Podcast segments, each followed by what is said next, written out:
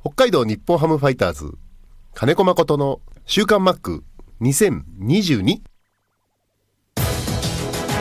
この時間は元気から始めます。総合リース業の中道リース株式会社の提供でお送りします。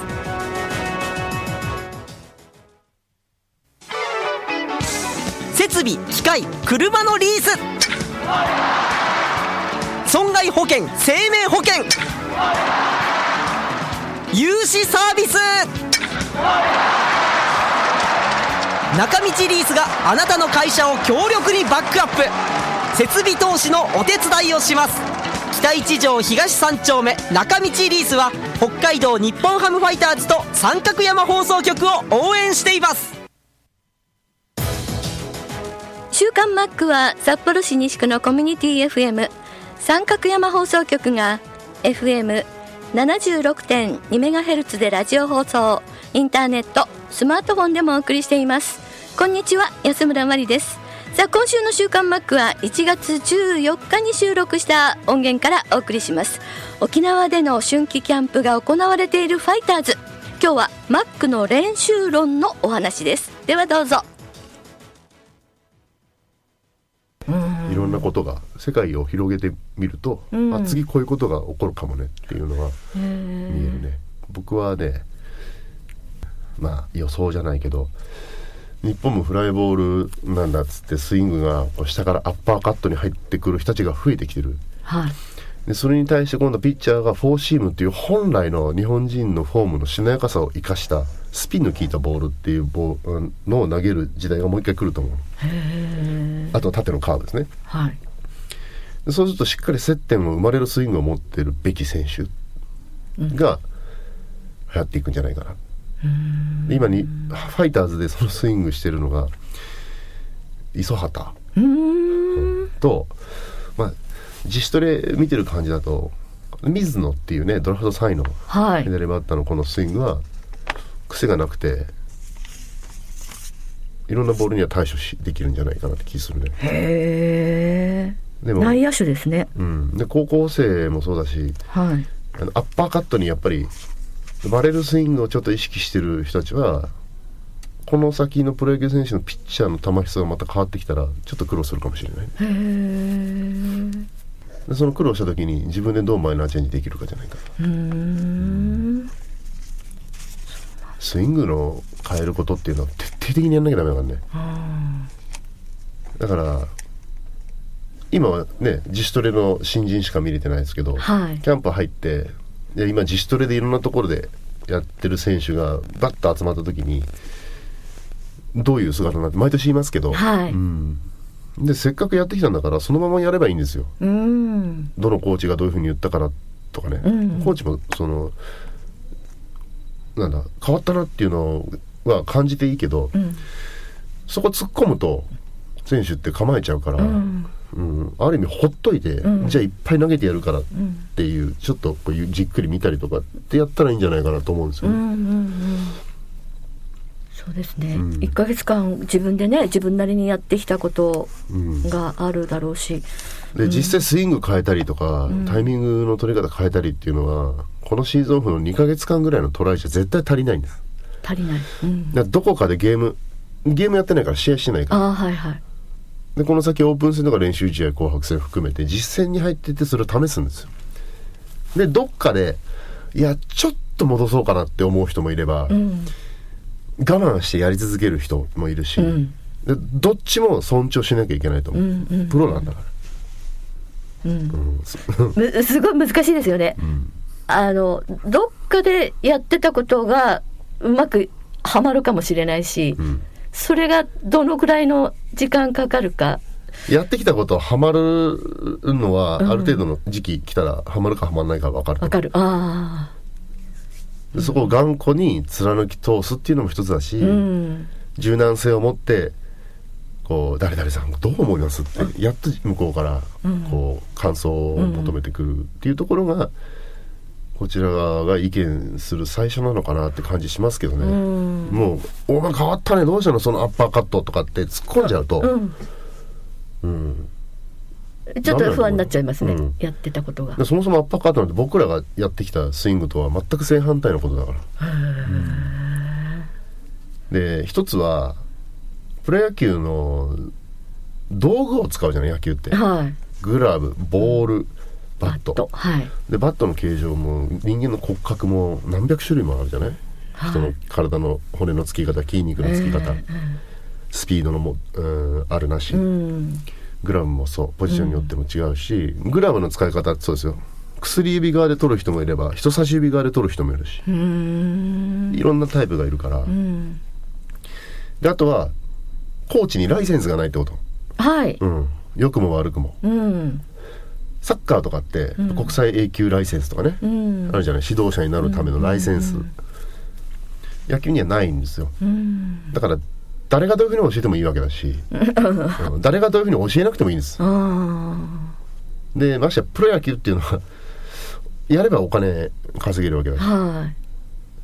よく言うその付きっきりになった選手がクビになってもコーチは責任取らないっていう世界だし。うんうん。逆に付きっきりになった選手が超稼いでもコーチは称賛されるわけでもない。うんうん。うん。まあドライに言ってしまえば皆さん生活のためっていうのもあるし。うんで持ってるスキルっていうのもそれぞれ違うしね。そうですね。うん。例えば前も言ったことある「真帆さんどうやって送球してたんですか?」って、はいあんな深いところから全部胸いくじゃないですかっていうのねいや俺投げてないもんって。現役の時よく言ったの。うん俺ファーストに渡してるだけだからって分かんないでしょその感覚、うん、渡すっていうのと投げてるっていう感覚。周りの人はみんな投げてると思っちゃいますよね、ブンって投げるから暴投すんじゃん。あー。あ渡す俺あれぐらいの距離だったらこうやって渡してるだけだから。ってその感覚なんて今の選手にもしそれ言ったら「バカじゃないのこの人。あんただからであんただからでしょ」って。あでもそれが僕の当たり前だから、ーうん。うんそうですね。どうやってって言ってたら自分の感覚やってたことを伝えただけですもんね。うーん。そっか。でなんであそこ追いつくんですかって。あー。いやそれ打つ前からもう動いてるからだよ。ああの。はいはいはい。でそこには自分なりの根拠はあるんだけど、うん。はっきり言って勘だよね、ああ右か左か、ううん。前か後ろか。いやすごいそれってやっぱり長年の経験もあるしやっぱりピッチャーバッターの特性とか、あのねどっちに行きやすいとかそうだから自分で編み出した部分はある、うん。セカンドやってる時にセカンドベース上でのダブルプレーあ昔はゲッツー崩しって言って、あうん。ベースに行かないで一塁ランナーがセカンドにむめがけてセカンドショートにめがけてくるわけ。うんはいはいはい。しまいに足からじゃなくてこう手クロスして頭から来る外国人選手もいるぐらいだからいつもお怪我すんの今は選手のその怪我を少なくするために選手の給料上がっちゃってきてるから、で二遊間のレギュラーいなくなったらチーム成り立たないでしょ、はい。だからこれもアメリカから2年遅れて日本がやりだしてんだけど、高いサラリーの選手を守るためのルールなんですよ。そのエキサイティングが全然ないの。ああまあまあまあそうですで僕がセカンドやってる時はそそのダブルプレー崩しをされないために怪我を最小限に食い止めるために編み出したことたくさんあるんです。でそれを今の選手にじゃあその足使いを教えたところで今度ファーストに届かないのよ。あらまあ。うん。だからファーストを見ないで投げたりとかね、うん。そういう練習もたくさんしたし。ショートセセカンドあサードショートからボールをもらう時にはいセカンドがベースから離れてる時は、はい。コミュニケーションを取るためにサードとショートにちょっと離れてますんでっていうの。うん。だけどそれをやってると今度入った時に僕ら崩されちゃうから。だから僕は片岡さんと田中幸雄さんに離れてますけどベースの上にすぐ投げちゃってください、ああはいはい。うん。うん、そこでそこで離れてるけれども投げても自分はいけますよってそうそうそう。うん。で早くボールをもらえばうん崩されなくてさ。あ自分に合わせて投げてもらっちゃうと、あうん。ランナー近づいてきちゃうから、すっごいでも信頼関係じゃないですか。そうだからすごい練習したの、うん。もうだって信じないとベースにいないのに投げちゃってくださいって言って投げてね間に合わなかったら偉いじゃないですかすごい、でもあの人たちすごいのはベースの上に常に投げれる人だったから僕は言えたんです。うん、だからそれはやっぱりもう練習の何者でもない。そう。うんそうですよね。もちろんあの才能もあると思うよ。人のいないベースの上にいつも投げれるうの、んうん。だからじゃあそっからは僕の仕事って言ってファーストに向いてなくてもファーストに強いボール投げるように編み出したし、うんだからもうやっぱり、うん、理屈とかじゃない。体がもう覚えちゃわないとダメっていう。そうそうそうそう。うん理屈なんでもだそのスタートにしても、あの打球を追い追いつくために理屈で右から足とか右足から左足からなんてやってたらボールピュッ飛びついちゃう飛びついちゃうから。うん。そうですね。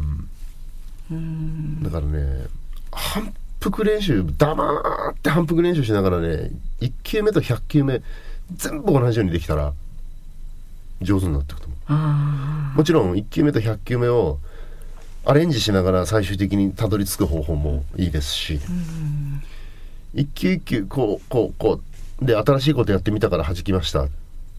何の成長もないよね。もう黙って100本もランダムにボンボンボンボンノック打って全部取るっていうね。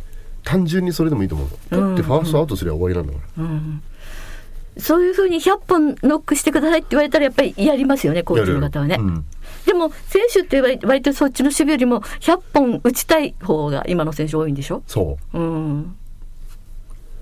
バット振り10割打ちたいらしい。ああなるほどね。だからうん。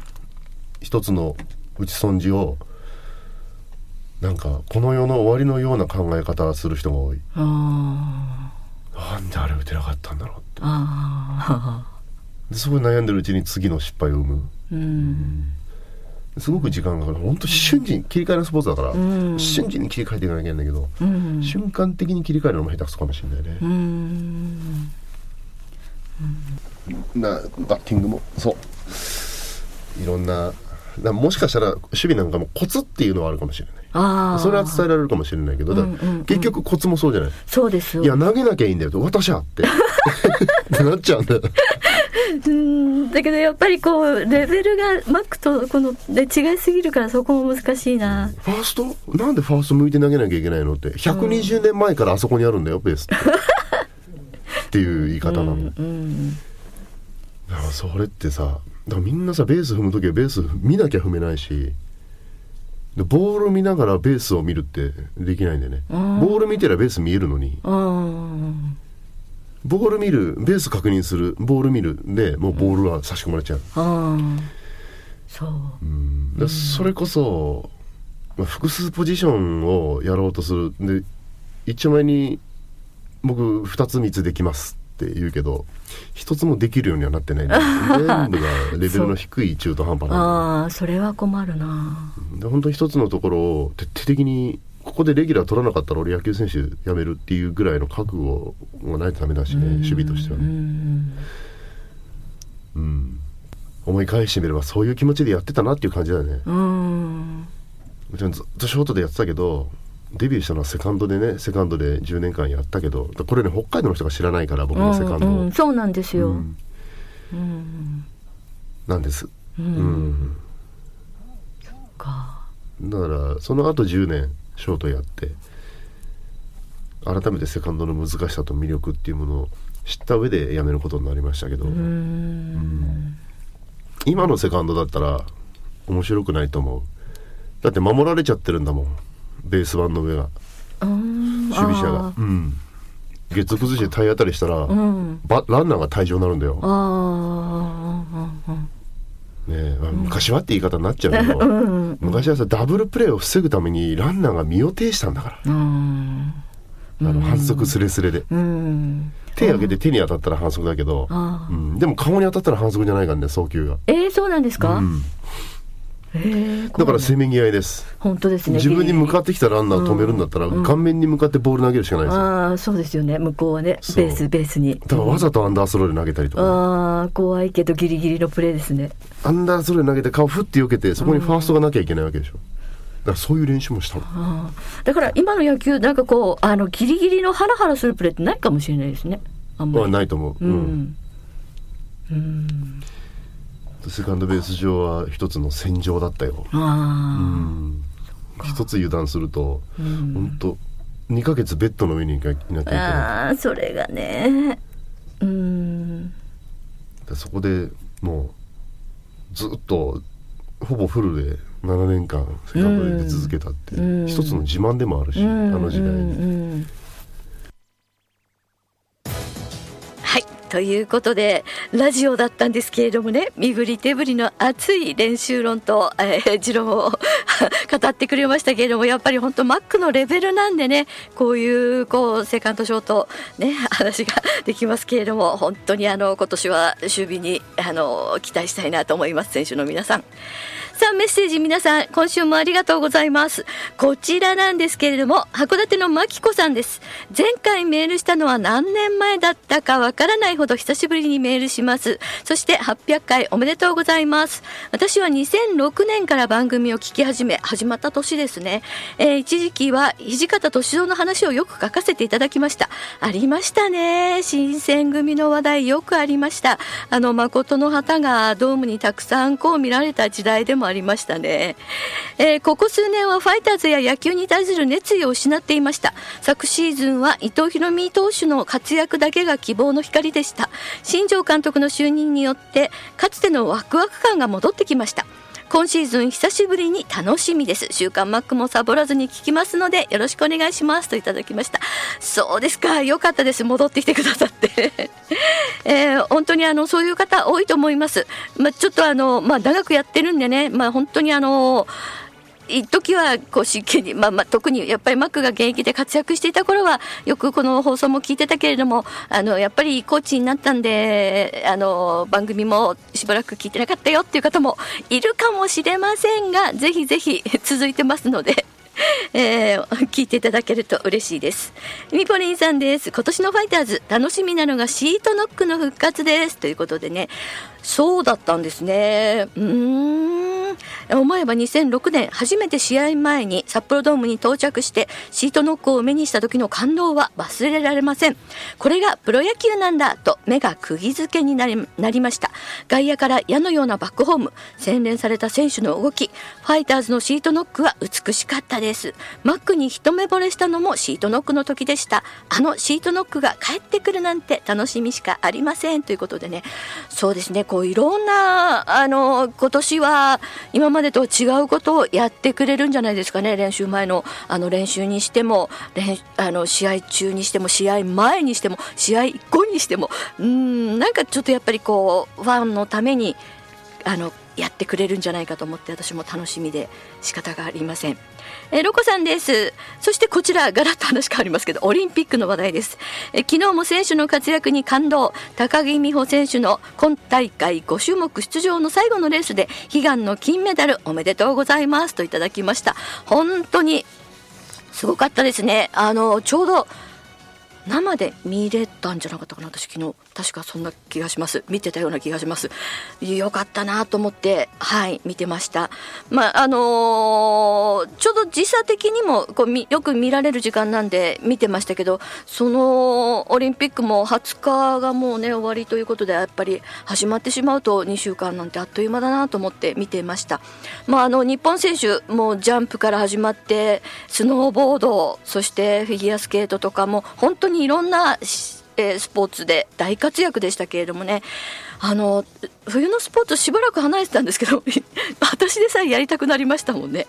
でまだまだ試合も残っています。特にカーリングですね、えー楽しみですね。ぜひぜひもう精一杯の力あと2試合試合できるんだってあの言葉が忘れられませんけれども、えーもう全力で戦ってほしいなと思います。もう本当に北海道からたくさんの応援を送りたいと思います。皆さんからのメッセージもお待ちしています。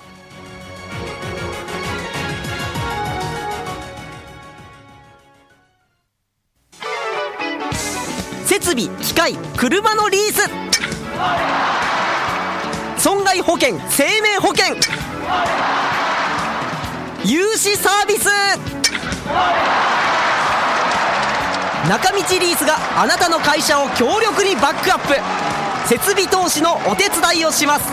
北一条東三丁目中道リースは北海道日本ハムファイターズと三角山放送局を応援しています。この時間は元気から始めます。総合リース業の中道リース株式会社の提供でお送りしました。